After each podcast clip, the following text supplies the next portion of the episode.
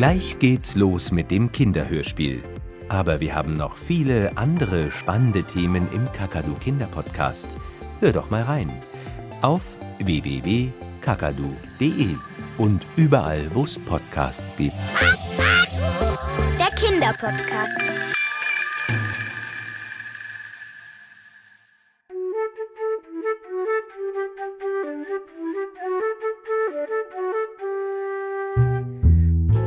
Als Hitler das rosa Kaninchen stahl. Kinderhörspiel nach dem gleichnamigen Roman von Judith Kerr. Hörspielbearbeitung Christine Nagel. Musik Peter Ewald.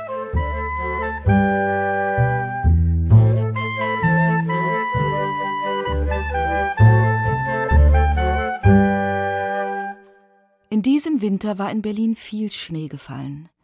Jetzt hatte sich der Schnee in Matsch verwandelt und überall standen Pfützen. Anna war mit Elsbeth, einem Mädchen aus ihrer Klasse, auf dem Heimweg von der Schule.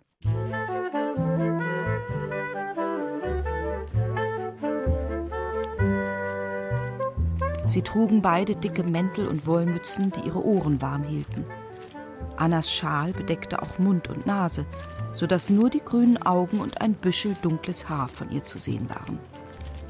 Die Enden des Schals hingen Anna beinahe bis auf die Knie, denn sie war klein für ihr Alter von neun Jahren. Elsbeth war vor einem Plakat stehen geblieben. Da ist wieder ein Bild mit diesem Mann. Meine Schwester hat gestern auch eins gesehen. Der guckt aber grimmig und seine Augen sind ganz starr. Adolf Hitler heißt er. Er will, dass alle bei den Wahlen für ihn stimmen. Und dann wird er den Juden einen Riegel vorschieben. Glaubst du, er wird Rachel Löwenstein einen Riegel vorschieben? Das kann keiner. Sie ist Klassensprecherin. Vielleicht macht er es mit mir. Ich bin auch jüdisch. Das stimmt nicht. Doch. Papa hat es letzte Woche gesagt. Wir sind Juden. Und dass ich und Max das niemals vergessen dürfen. Aber ihr geht samstags nicht in die Synagoge, wie Rachel Löwenstein. Weil wir nicht religiös sind. Wir gehen überhaupt nicht in eine Kirche. Wir müssen jeden Sonntag gehen und ich kriege immer einen Krampf im Hintern. Aber wie kannst du wissen, dass du wirklich jüdisch bist, wenn du nicht in die Synagoge gehst? Ich glaube, weil meine Eltern Juden sind. Und wahrscheinlich waren ihre Eltern es auch. Ich habe nie darüber nachgedacht. Oh Mann, es ist schon zwei. Ich komme zu spät zum Essen.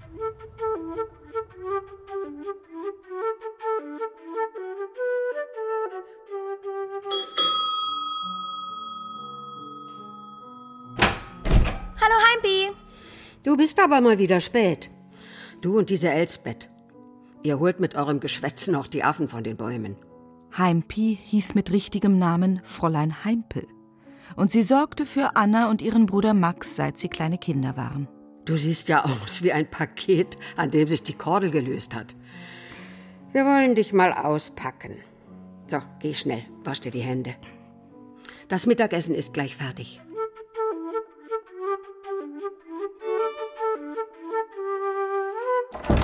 Hey Max, seit wann schließt du denn die Tür ab? Mach auf! Ach, du bist es. Wir dachten, es wäre Heimpi. Was habt ihr denn da? Das ist ein Abzeichen. Wir haben es einem abgenommen. Wir haben uns heute mit denen gekloppt. Nazis gegen Sozis. Was sind Nazis und Sozis? Ich denke, in deinem Alter weiß man das. Die Nazis sind die Leute, die bei den Wahlen für Hitler stimmen werden.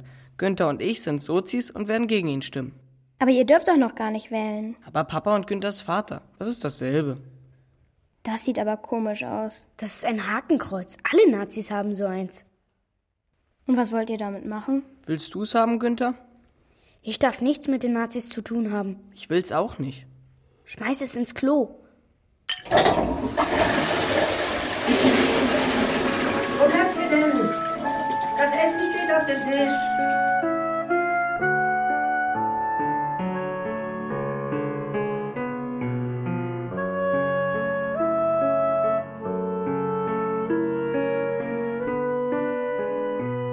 Na, meine Lieben, wie war's in der Schule?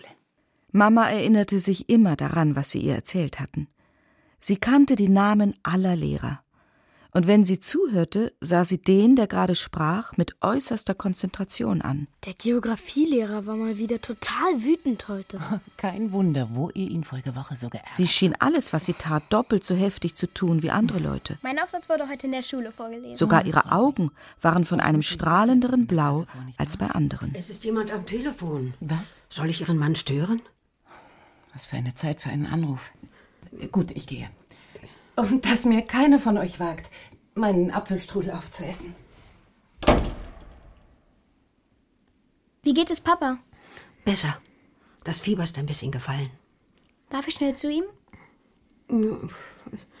Ja, gut, aber nur kurz.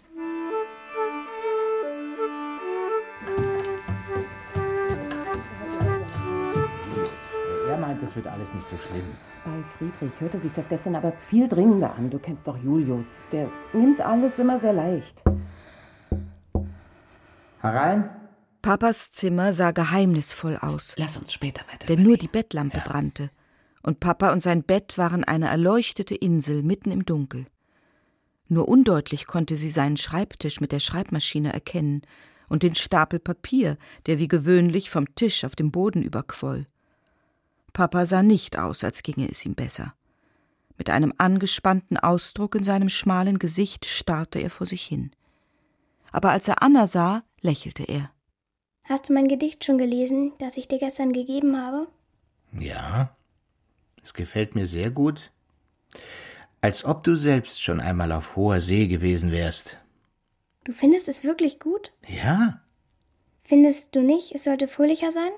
Nun, ein Schiffbruch ist ja wirklich nichts Fröhliches. Meine Lehrerin, Frau Schmidt, meint, ich sollte über fröhliche Sachen schreiben. Zum Beispiel über den Frühling und über Blumen. Und? Möchtest du denn über den Frühling und über Blumen schreiben? Nein. Ich kann irgendwie nur über Unglücksfälle schreiben. Da bist du wohl ganz im Einklang mit der Zeit. Also, du findest das richtig. Natürlich. Wenn du über Unglück schreiben willst, musst du es auch tun. Es hat keinen Zweck, das zu schreiben, was andere Leute hören wollen. Ja? Anna, warte mal kurz. Ja? Ja? Prag. Mhm. Ja. Lauf jetzt. Ich nehme dich heute lieber nicht in den Arm. Ich will dich nicht anstecken.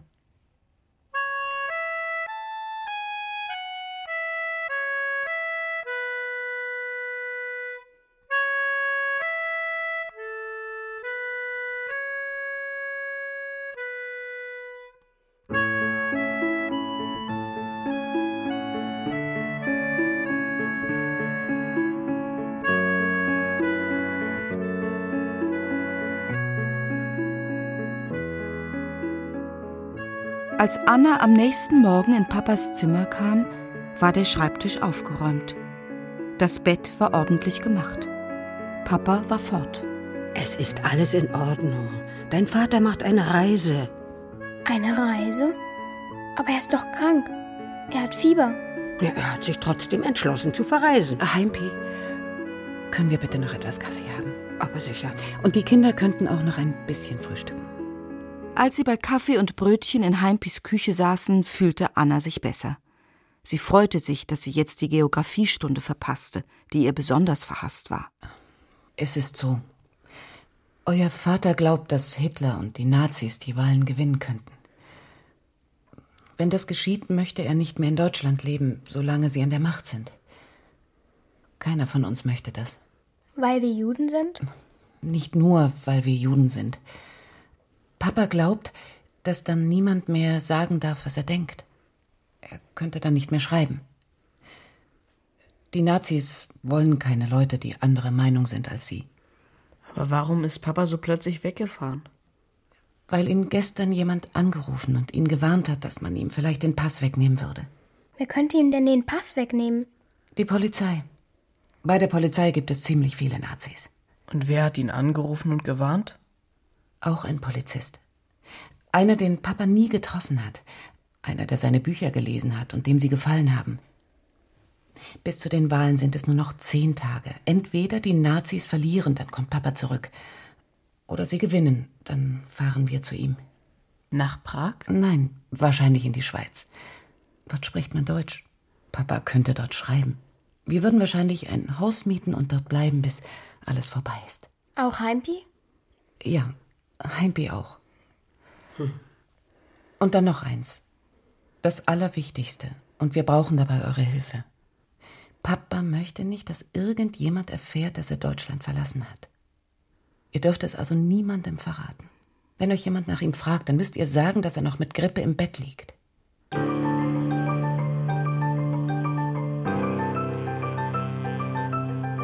Anna, dass du so spät noch draußen bist? Kommst du vom Rodeln? Wie geht's deinem Vater? Er hat die Grippe. Er hat immer noch die Grippe? Das hast du mir doch schon vor einer Woche gesagt. Ja. Er liegt immer noch im Bett? Hat immer noch Fieber? Ja. Der Arme. Kommt denn auch ein Arzt zu ihm? Ja. Und was sagt er? Er sagt, ich weiß es nicht. Wie hoch ist denn die Temperatur deines Vaters? Ich weiß es nicht. Verzeihen Sie. Aber ich muss jetzt nach Hause.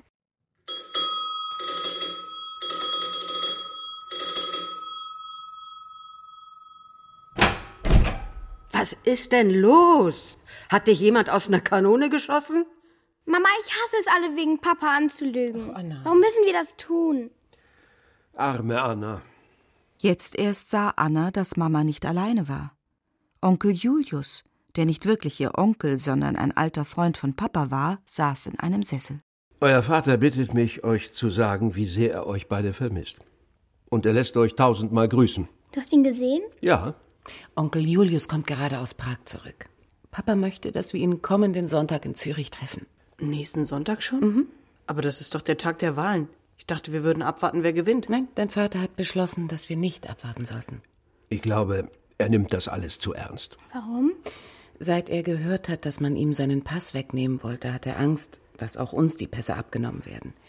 Und dann können wir nicht mehr aus Deutschland hinaus. Aber wenn die Nazis uns nicht mögen, dann sind sie doch bestimmt froh, uns loszuwerden. Genau.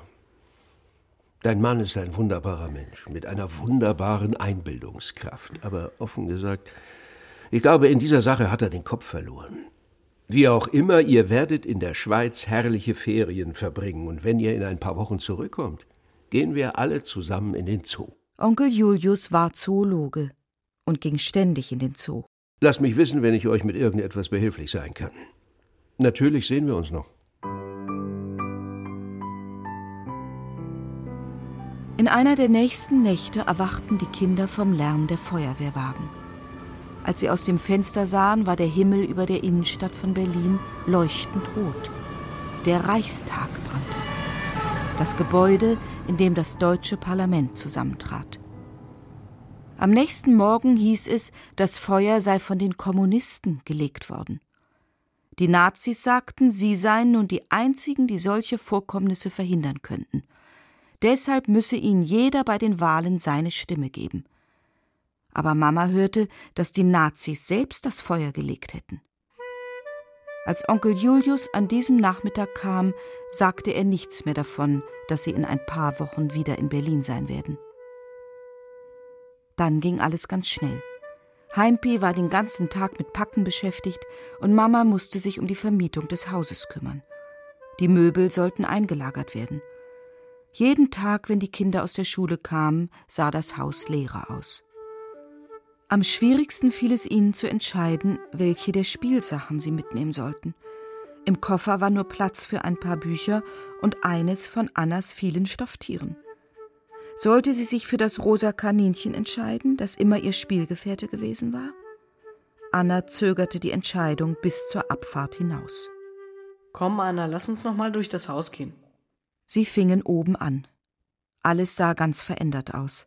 Auf Wiedersehen, Papas Schlafzimmer. Alle kleineren Gegenstände waren verpackt. Auf Wiedersehen, Flur. Teppiche waren aufgerollt. Auf Wiedersehen, Diele. Überall standen Ihr werdet Kisten. mir nicht so aufgeregt. Zeitungspapier lag herum. Auf Wiedersehen, Treppe.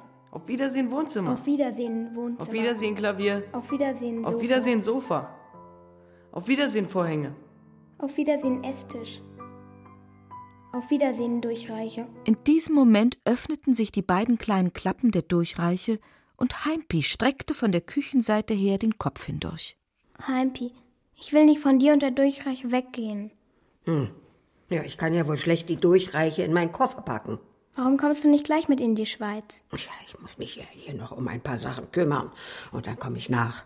Ganz bestimmt? Ja, ich wüsste ja nicht, was ich sonst tun sollte. Deine Mama hat mir den Fahrschein gegeben und ich habe ihn in meinem Portemonnaie. Gott weiß, wie ihr allein zurechtkommen wollt.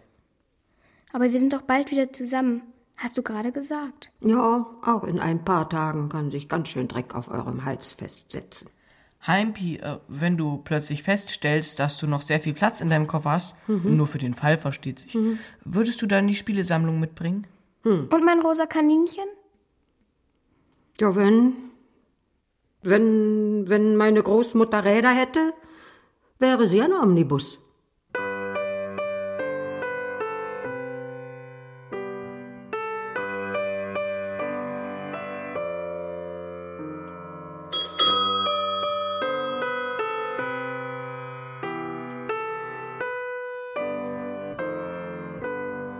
Taxi ist da. So, und nun verabschiedet euch von Heimpi. Und vergessen Sie bitte nicht, dass am Montag die Männer wegen des Klaviers kommen. Gerade als das Taxi abfahren wollte, kam Günther angerannt.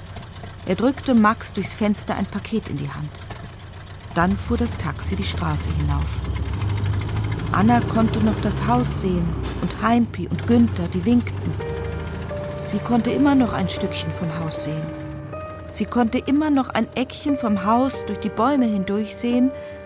Dann fuhr das Taxi um die Ecke und jetzt war das Haus endgültig verschwunden.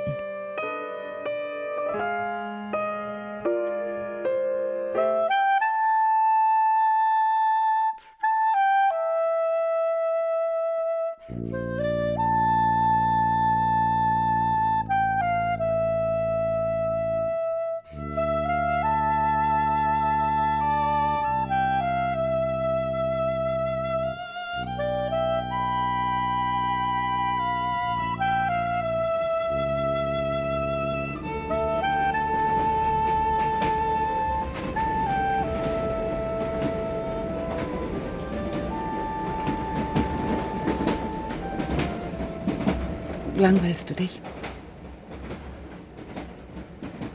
Wann kommen wir zur Grenze? Ich weiß es nicht. Es dauert schon noch eine Weile. Vielleicht in einer Stunde? Ja, vielleicht. Was meinst du? Immer musst du Fragen stellen. Warum kannst du nicht den Mund halten? Warum kannst du es nicht? Ich wünschte, ich hätte eine Schwester. Ich wünschte, ich hätte keine. Kinder, jetzt hört doch bitte auf. Haben wir nicht schon Sorgen genug? Glaube, jetzt kommen wir gleich an. Grüß Gott. Passkontrolle, Ihre Ausweise bitte. Hier bitte. Danke. Danke. Mama reichte ihm die Pässe und lächelte. Und Sie? Zu verzollen? Dabei krallte sich ihre Hand fest um den Griff Mhm. ihrer Tasche. Ja. Der Mann sah Mama an und glich ihr Gesicht mit dem auf dem Passfoto ab. Dann musterte er Max und Anna. Plötzlich schien ihm etwas einzufallen und er sah sich die Pässe noch einmal an. Endlich zückte er seinen Gummistempel. Endlich stempelte er sie und gab sie Mama zurück. Ist in Ordnung. Gute Reise. Danke. Da siehst du? Wir sind immer noch in Deutschland. Passkontrollen. Ihre Ausweise bitte. Ist in Ordnung. Danke. Die Reise.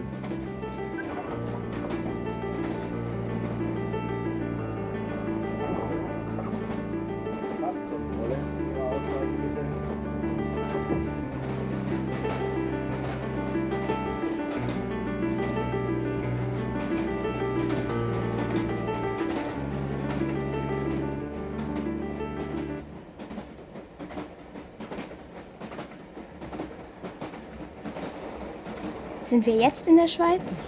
Ich glaube ja, aber ich bin nicht sicher. Oh ja, ja, das, das ist die Schweiz. Das ist mein Land. Wir sind wirklich in der Schweiz. Oder auch Zeit. Jetzt werden wir bald bei Papa sein. Entschuldigen Sie, aber was haben Sie da in Ihrem Korb? Das ist mein Büsi. Was ist ein Büsi? Der Kater hat dir geantwortet. Du hast gesagt, was ist ein Büsi? Und er hat gesagt. Kinder, bitte. Entschuldigung.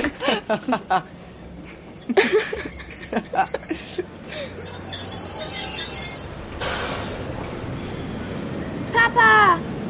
Papa! Papa! Wie gut. Ich konnte euch gar nicht entdecken. Ich weiß. Papa hatte im besten Hotel von Zürich Zimmer für sie reserviert. Im Hotel gab es eine Drehtür, dicke Teppiche und überall viel Gold. Da es erst zehn Uhr morgens war, frühstückten sie noch einmal. Und danach machten sie eine wunderschöne Dampferfahrt auf dem Zürichsee. Aber Anna war sehr müde.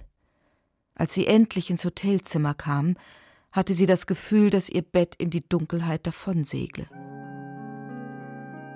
Als sie am Morgen die Augen aufschlug, kam es ihr vor, als ob es viel zu hell im Zimmer sei. Sie schloss die Augen wieder und blieb ganz still liegen. Sie haben also die Mehrheit. Genug Stimmen, um zu tun, was er will. Wir gehen also nicht nach Deutschland zurück. Mama? Mama? Anna hatte sehr hohes Fieber und starke Halsschmerzen. Die nächsten Tage schlief sie fast nur, und wenn sie einmal die Augen aufmachte, war ihre Mutter neben ihr. Auch in der Nacht. Sie machte ihr ständig feuchte Umschläge. Franz wurde verhaftet. Sein Bruder ist gestern in Zürich angekommen. Und was ist mit seiner Frau und den Kindern? Die sind wohl schon im Februar raus. Und Blums? Sind in Paris. Mit seinen Eltern? Erst nach vier langen Wochen wurde Anna langsam wieder gesund.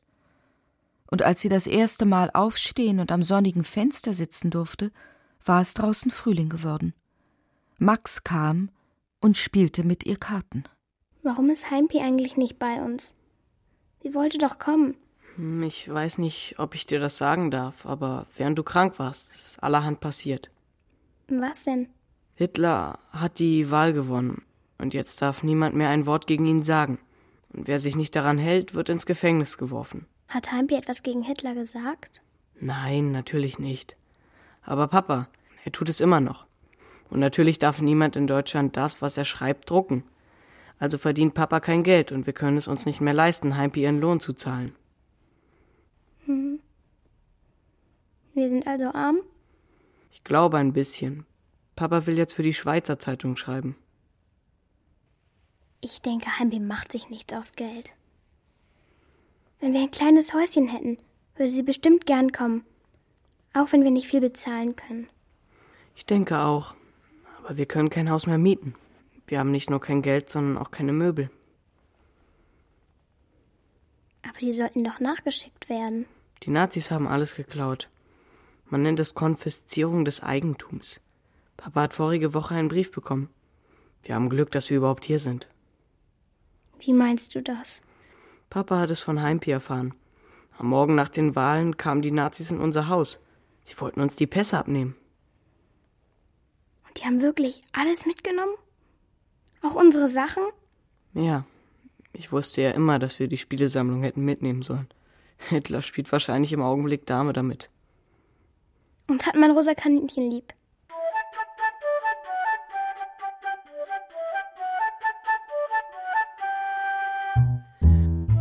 Weil das Hotel in Zürich zu teuer wurde, zogen sie bald um in ein Dorf am Zürichsee, in das Gasthaus Zwirn.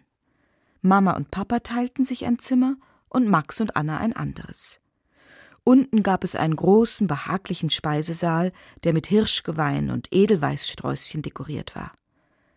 Die Zwirns hatten zwei Kinder, die barfuß herumliefen.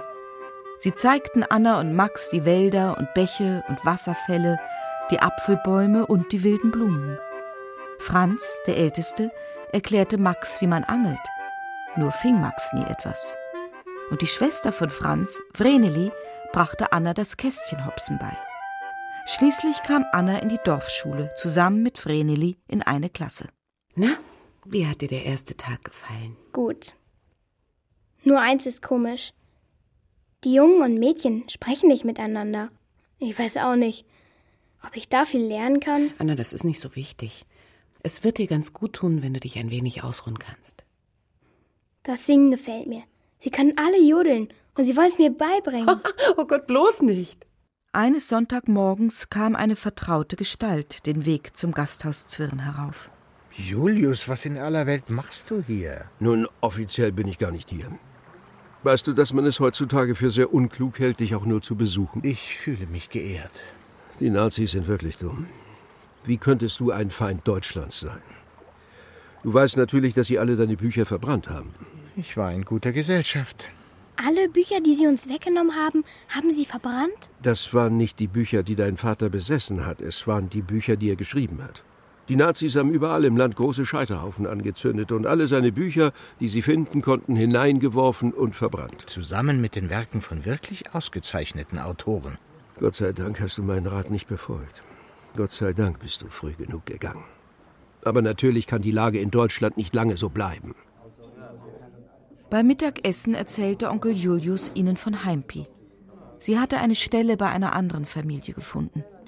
Das Haus stand noch leer. Bis jetzt hatte es niemand gekauft. Ich vermisse unsere Besuche im Zoo. Ich auch. Die Affen haben mir am besten gefallen. Ich schicke dir eine Postkarte von ihnen. Dann begleiteten sie Onkel Julius zur Landebrücke. Julius, fahr nicht zurück. Bleib hier bei uns. In Deutschland bist du nicht sicher. Was, ich? Ich bin für sie uninteressant. Jemand, der sich nur mit Tieren abgibt. Ich bin nicht einmal jüdisch. Wenn man meine arme alte Großmutter aus dem Spiel lässt. Julius, du begreifst nicht. Die Situation muss sich ändern. Auf Wiedersehen, ihr Lieben. Übrigens, die Affen im Zoo würden mich vermissen.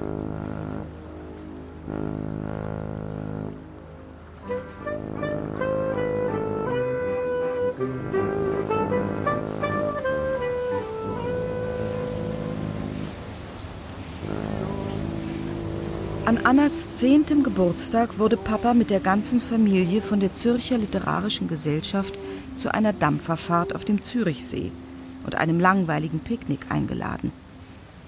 Etwas enttäuscht von dem Tag stand Anna auf der Rückfahrt alleine an der Reling und starrte ins Wasser. Wenigstens hatte Onkel Julius ihr eine Karte aus dem Berliner Zoo geschickt, auf der ein Affe abgebildet war.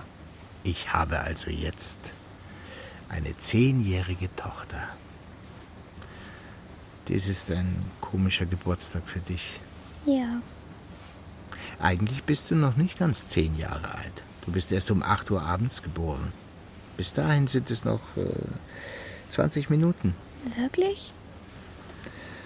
Wir hätten damals nie gedacht, dass wir deinen zehnten Geburtstag als Flüchtlinge vor Hitler auf dem Zürcher See verbringen würden. Ich glaube, ich habe mich noch nicht ganz daran gewöhnt, dass ich ein Flüchtling bin. Es ist ein seltsames Gefühl. Sein ganzes Leben wohnt man in einem Land. Dann wird es von Verbrechern übernommen und man findet sich allein an einem fremden Ort mit nichts. Wo werden wir wohl an deinem elften Geburtstag sein? Und an deinem zwölften? Werden wir dann nicht hier sein? Nein.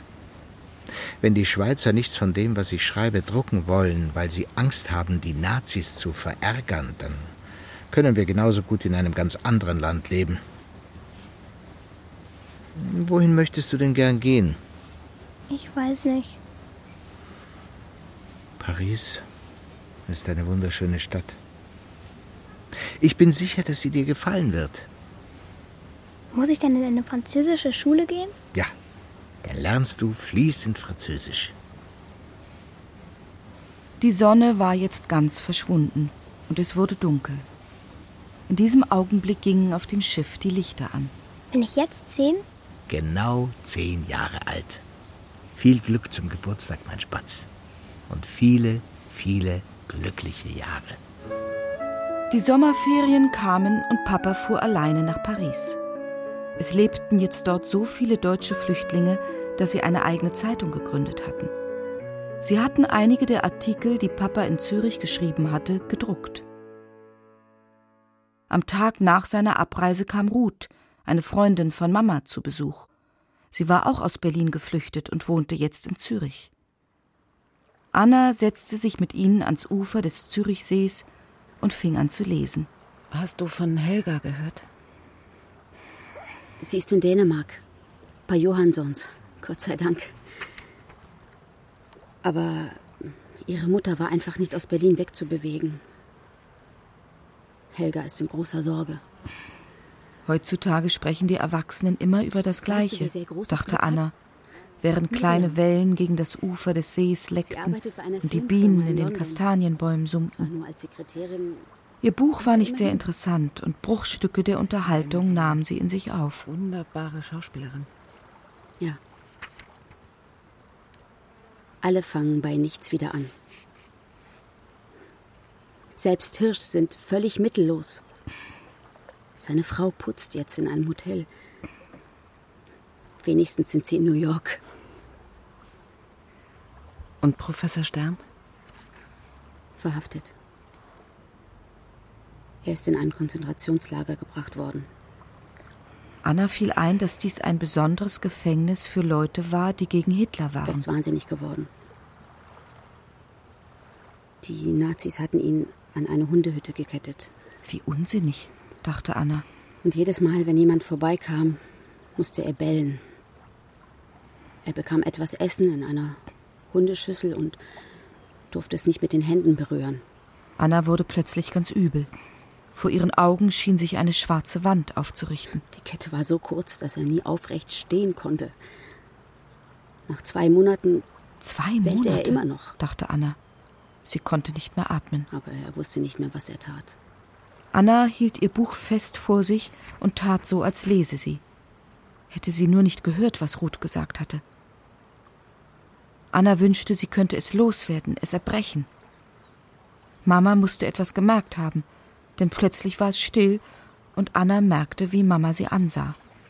Sie starrte angestrengt in ihr Buch und blätterte eine Seite um, als wäre sie sehr in die Geschichte vertieft.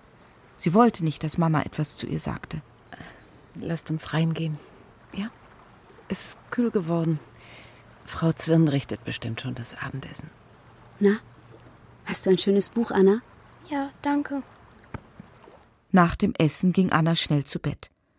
Sie wollte Max erzählen, was sie gehört hatte, brachte es aber nicht fertig. Es war besser, nicht einmal daran zu denken. In Zukunft wollte sie versuchen, überhaupt nicht mehr an Deutschland zu denken.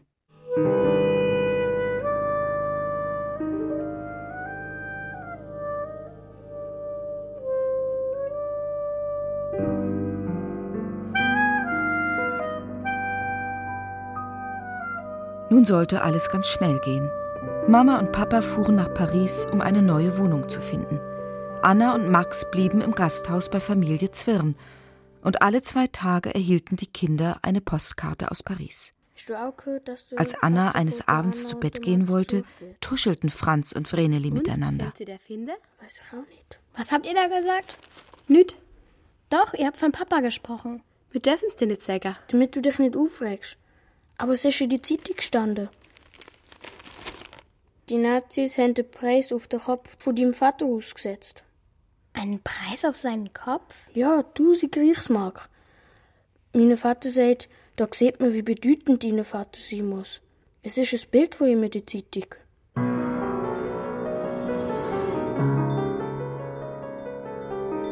In der Nacht träumte Anna von einem schrecklichen Münzregen, der auf Papas Kopf fiel. Sie musste ein Geräusch von sich gegeben haben, denn Max wachte auf. Anna erzählte ihm ihren Albtraum. Oh Mann, du Idiot. Weißt du denn nicht, was es heißt, einen Preis auf jemandes Kopf auszusetzen? Nein. Also das heißt, dass man jemandem eine Belohnung verspricht, wenn er einen bestimmten Menschen fängt. Da hast du es. Die Nazis versuchen, Papa zu fangen. Irgendwie schon. Aber Herr Zwirn hält es nicht für sehr ernst. Sie können ja auch nichts machen, weil Papa nicht in Deutschland ist. Glaubst du, es geht ihm gut? Natürlich. Morgen früh haben wir bestimmt wieder eine Ansichtskarte. Aber wenn sie nun einen nach Frankreich schicken, der ihn fangen soll, einen Kidnapper oder so. Dann müsste die ganze französische Polizei Papa beschützen. Geh weg, bitte. Ist nicht erlaubt, Kidnapping in France. Wir racken ab deinen Kopf mit Guillotine, hm? Schlaf jetzt lieber.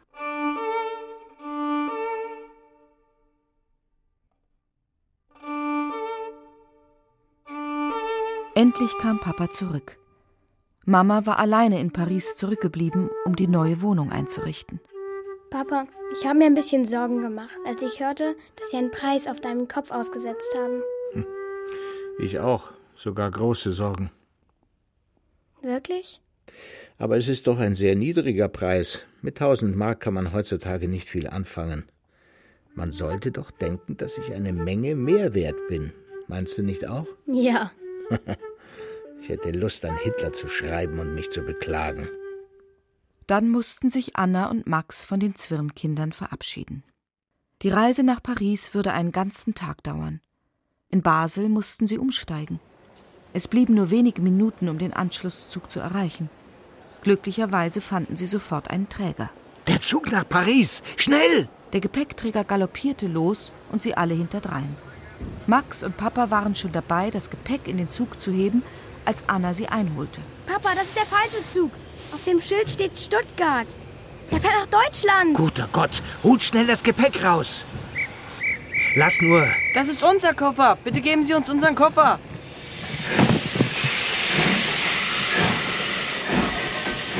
Ich habe es Ihnen doch deutlich gesagt, zum Zug nach Paris. Aber der Gepäckträger war verschwunden. Sie erreichten den Zug nach Paris gerade noch.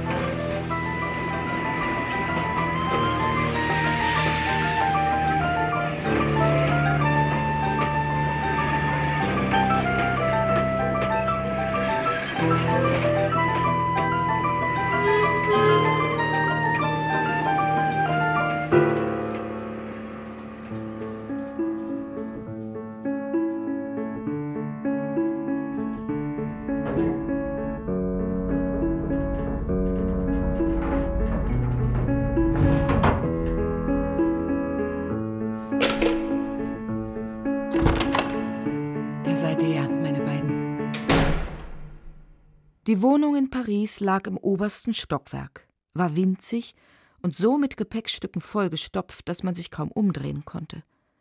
Vom Fenster aus blickte man auf einen Innenhof, der ganz von Mauern und Fenstern eingeschlossen war. Oben waren nur die unregelmäßigen Umrisse von Dächern und der Himmel zu sehen. Die Küche war voller Qualm. Mama rührte aufgeregt und mit rotem Kopf in einer Pfanne herum. Ich wusste gar nicht, dass du kochen kannst. In fünf Minuten fertig. Ich mache Bratkartoffeln und Rühreier. Ich dachte, ihr esst es gern. Prima. Aus die Schüssel. Salz. Bis das Essen auf dem Tisch stand, dauerte es noch eine Stunde. Endlich lag Anna todmüde neben Max im Bett. Wenn Heimpi für uns Bratkartoffeln und Rührei gemacht hat, dann ging das immer viel schneller.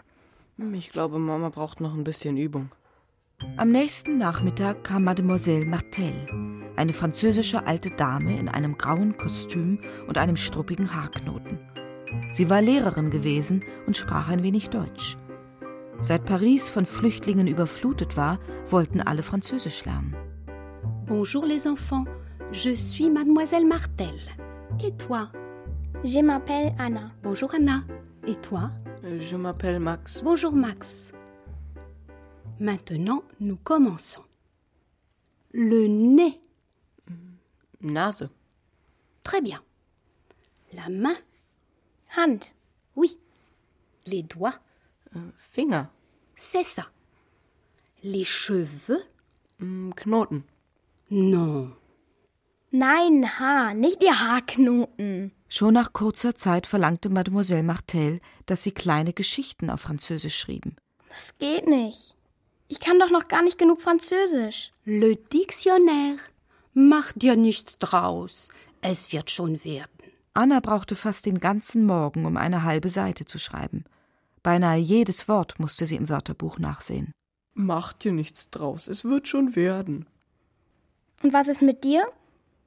Du hast deinen Aufsatz auch noch nicht. Doch, ich habe schon über eine Seite.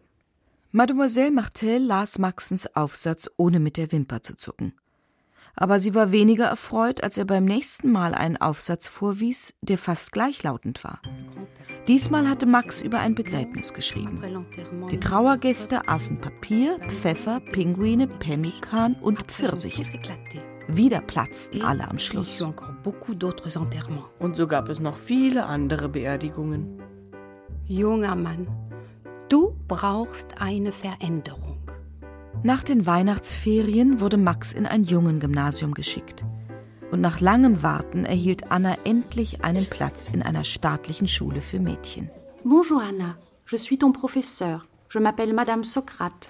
Bonjour, Madame. Très bien.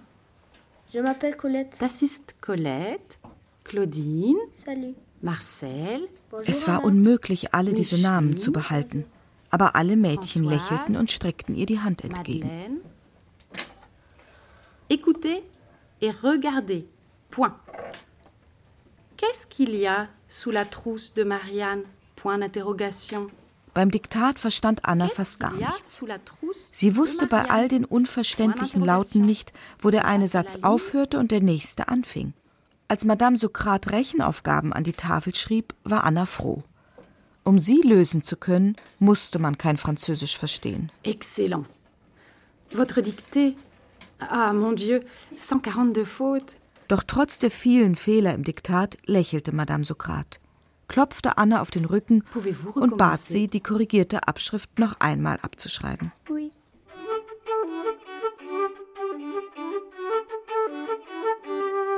Papa, ich habe von Großtante Sarah ein Kleid und einen Mantel bekommen. Wir können für unsere Kinder keine Wohltätigkeiten annehmen. Es ist ein Geschenk für Anna von einer Verwandten. Nein, es ist das Geschenk einer Verwandten, die einen Wohltätigkeitsverein hat. Wohltätigkeit für notleidende Kinder. Ja, also gut. Ich bringe alles zurück, wenn du das wünschst. Aber, aber dann sag mir bitte, was Anna anziehen soll. Weißt du, was Kinderkleider im Laden kosten? Guck dir das Kind doch mal an. Anna zog an ihrem Rock, damit er länger aussehen sollte. Du siehst wirklich ein bisschen notleidend aus. Es macht doch nichts. Doch, es macht etwas. Hm, Ist das der Mantel?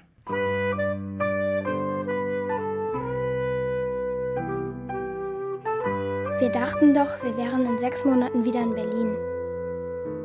Jetzt sind wir schon länger als ein Jahr fort. Ich weiß. Onkel Julius schreibt gar nicht mehr. Er hat mir nie geantwortet auf meinen Brief.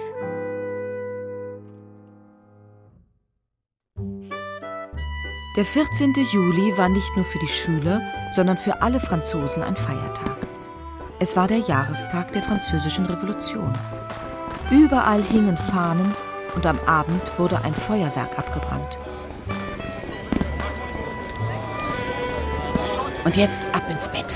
Wir können die Kinder doch jetzt nicht ins Bett stecken. Es ist der 14. Juli. Der Abend hat gerade erst angefangen. Ja, aber wir sind keine Franzosen. Ach, das ist doch völlig egal. Wir leben hier und da können wir auch mitfeiern. Zuerst gehen wir essen.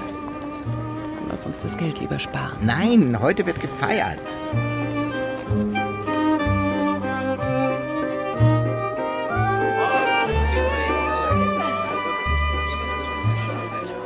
Schnecken für die Kinder. Das muss man einmal probiert haben. Mmh, lecker. Hier, probier mal. Weißt du, wie man das macht? Kann ich noch eine Ecke haben? Hm, natürlich. Es wird schon morgen.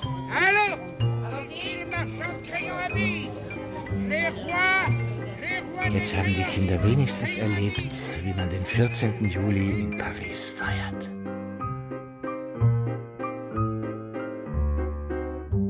Nach den Sommerferien wurde Annas Klasse auf ein Examen vorbereitet, das außer ihr alle Schülerinnen im kommenden Sommer ablegen sollten. Anna musste trotzdem die gleichen Aufgaben machen. Bist du bald fertig mit den Hausaufgaben? Noch nicht. Du hast ja noch gar nichts gemacht, außer dieses Gekritzel. Anna, du schiebst die Aufgaben immer auf, bis du zu müde bist, noch einen Gedanken zu fassen. So wirst du überhaupt nichts lernen. Ich streng mich doch an, aber ich kann's einfach nicht.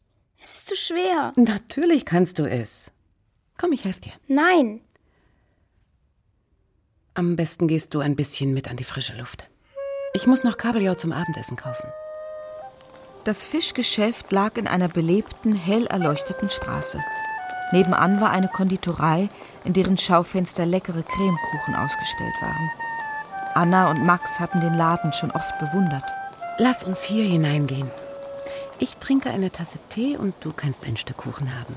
Und dann reden wir mal miteinander. Ist das auch nicht zu teuer? Ein Stück Kuchen können wir uns schon leisten. Du brauchst dir ja keins von den ganz riesigen auszusuchen. Sonst bleibt uns vielleicht nicht genug Geld für den Fisch.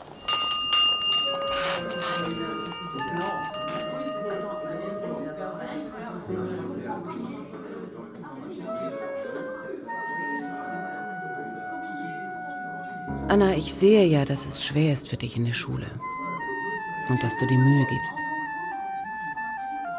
Aber was sollen wir denn machen? Wir leben in Frankreich und du musst Französisch lernen. Ich werde so müde und es wird schlechter statt besser. Vielleicht gehöre ich zu den Menschen, die keine Fremdsprachen lernen können. Ach, Unsinn. In deinem Alter gibt es so etwas überhaupt nicht. Deine Aussprache ist hervorragend. Und dafür, dass wir erst ein Jahr hier sind, hast du schon eine Menge gelernt. Aber ich komme nicht weiter. Es geht nicht immer alles so, wie man es erwartet. Als ich Musik studierte, da habe ich mich manchmal wochenlang mit einem Stück abgemüht, ohne etwas zu erreichen. Und dann, ganz plötzlich, genau als ich das Gefühl hatte, dass es hoffnungslos ist, lief es wie von selbst. Wenn du bis Weihnachten weiter das Gefühl hast, dass du es nicht schaffst, wollen wir uns etwas anderes überlegen. Ist das so in Ordnung? In Ordnung. Wie schön, wenn man mit seiner Tochter zum Tee ausgehen kann. Und dann war eines Tages ihre ganze Welt verändert. Qu'est-ce que tu as fait dimanche? On était chez des amis. Die Worte schienen aus dem Nichts zu kommen. Sie kamen in vollendetem Französisch, ohne dass sie überhaupt nachdenken musste. Tu t'es promené? Anna war so erstaunt über sich selbst, dass sie ganz still stehen blieb und nicht einmal Colettes nächste Frage hörte. Je t'ai demandé si tu t'es promené. Non, il pleuvait trop. Anna, mais qu'est-ce que tu parles bien Tu trouves Mais oui, j'en reviens pas. Tu parles vraiment bien. So verging ein weiteres Jahr in Paris. Anna feierte ihren zwölften Geburtstag und hoffte insgeheim, Onkel Julius würde ihr wieder eine Karte aus dem Zoo schicken. Doch es kam keine Post. Als die Sommerferien anfingen, fuhren Annas Klassenkameradinnen alle ans Meer, und Paris war bald menschenleer. Sogar der Schreibwarenladen an der Ecke war bis September geschlossen. Es war unerträglich heiß und in der stickigen Dachwohnung gar nicht mehr auszuhalten. Doch sogar auf dem schattigen Plätzchen, wo Anna und Max Ball spielen wollten, war die Hitze zu groß. Wenn wir jetzt am Zürcher See wären. Hm, das kannst du vergessen. Wir können kaum die Miete bezahlen. Von wegfahren ganz zu schweigen. Ich weiß. Außer jemand kauft Papas Drehbuch. Ach, daran glaube ich nicht mehr. Wenn Anna in dem dunklen, heißen Schlafzimmer wach lag, hörte sie, wie Papa bis spät in die Nacht hinein das Drehbuch tippte. Wir müssen mit euch reden. So kann es nicht weitergehen. Das seht ihr ja auch. Es ist für Papa nicht möglich, in diesem Land so viel zu verdienen, dass wir anständig leben können. Darum halten wir es für das einzig Richtige, nach England zu gehen und dort ein neues Leben zu beginnen. Wann würden wir denn gehen? Zuerst würden Papa und ich nach London fahren und alles regeln und ihr fahrt für die Zeit zu Oma und Opa nach Südfrankreich. Es ist alles schon beschlossen? Wollt ihr denn nicht wissen, was wir davon halten? Ja, natürlich wollen wir das. Wie die Dinge liegen, haben wir keine Wahl. Sag uns, was du denkst. Ich meine, wir sollten zusammenbleiben. Es ist mir gleich, wo oder wie. Wenn wir nur alle vier zusammen sind. Anna, viele Kinder trennen sich für einige Zeit von ihren Eltern. Viele englische Kinder zum Beispiel sind in Internaten. Ich weiß, aber das ist etwas anderes. Wir haben kein Zuhause. Wenn man kein Zuhause hat, dann muss man bei seiner Familie bleiben. Bis jetzt hat es mir nichts ausgemacht, ein Flüchtling zu sein. Es hat mir sogar gefallen. Ich finde, die beiden letzten Jahre, wo wir Flüchtlinge waren, waren viel schöner als die Zeit in Deutschland. Aber wenn ihr uns jetzt wegschickt, habe ich solche Angst. Wovor denn? Dass ich mir wirklich wie ein Flüchtling vorkomme. Am Sonntagmorgen ging Anna ganz früh zum Bäcker und kaufte Croissants. Als sie in den Hausflur kam, wartete bei der Concierge ein Herr, der zu Papa wollte. Die Concierge drückte Anna zudem einen Brief mit einer englischen Briefmarke in die Hand. Papa, da ist jemand, der dich besuchen will. Rosenfeld. Ich war früher Schauspieler in Berlin. Aber Sie kennen mich nicht. Nur kleine Rollen, wissen Sie. Bitte kommen Sie doch herein. Ich bringe Ihnen dieses Päckchen. Papa zog eine Uhr aus dem Päckchen heraus. Eine alte silberne Uhr. Und irgendwie kam sie Anna bekannt vor. Julius, es ist auch ein Brief dabei. Während Mama Herrn Rosenfeld Kaffee einschenkte, erzählte er ihnen, wie Onkel Julius gestorben war. Er war vor ungefähr einem Jahr von seinem Posten als Kurator des Berliner Naturwissenschaftlichen Museums abgesetzt worden. Aber warum?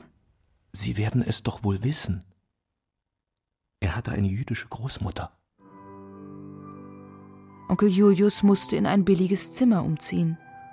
Später hatte man ihm den Eintritt in den Zoo verweigert. So konnte er die Affen nicht mehr besuchen. Einmal hatte er spät in der Nacht an Herrn Rosenfelds Tür geklopft und ihn gebeten, etwas für Papa nach Paris zu bringen. Am nächsten Morgen war er tot aufgefunden worden, neben sich nur ein leeres Glasröhrchen, in dem Schlaftabletten gewesen waren. Als Herr Rosenfeld gegangen war, lasen sie gemeinsam den Brief. Onkel Julius Handschrift war so sorgfältig wie immer. Lebt wohl. Ich wünsche euch viel Glück. Julius. Papa hielt die silberne Uhr von Onkel Julius in der Hand und streichelte sie ganz sacht mit einem Finger. Da fiel Anna ein, dass sie den Brief aus England ganz vergessen hatte. Papa las ihn schweigend und reichte ihn dann Mama. Sie wollen dein Filmmanuskript kaufen. Für tausend Pfund. Jetzt können wir endlich nach England ziehen. Alle? Alle vier? Natürlich, alle vier. Es war seltsam, wieder Abschied zu nehmen und in ein anderes fremdes Land zu ziehen. Gerade jetzt, wo wir richtig Französisch können. Ich weiß gar nicht, wie wir es in dieser winzigen Wohnung zwei Jahre lang ausgehalten haben.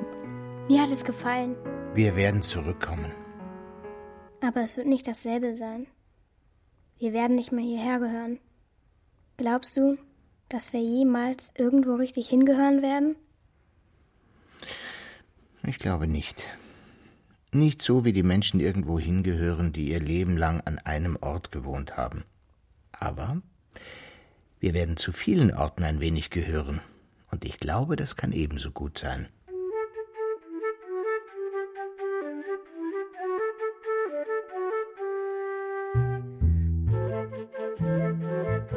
Als Hitler das rosa Kaninchen stahl. Kinderhörspiel nach dem gleichnamigen Roman von Judith Kerr. Aus dem Englischen von Annemarie Böll. Hörspielbearbeitung Christine Nagel. Erzählerin Imogen Kogge. Anna Lotte Arnassos. Max Leo Burkhardt. Mama Conny Wolter. Papa Felix von Manteuffel. Heimpi Jutta Wachowiak, Onkel Julius, Friedhelm Tock und viele andere. Ton Thomas Monajan, Technik Frank Klein, Regieassistenz Susanne Franzmeier, Musik Peter Ewald, Regie Christine Nagel. Produktion Deutschlandradio Kultur 2011. Redaktion und Dramaturgie Christina Schumann. Das war das Kinderhörspiel. Aber wir haben noch den Kakadu Kinder Podcast. Hör doch mal rein auf www.kakadu.de und überall, wo es Podcasts gibt. Der Kinderpodcast.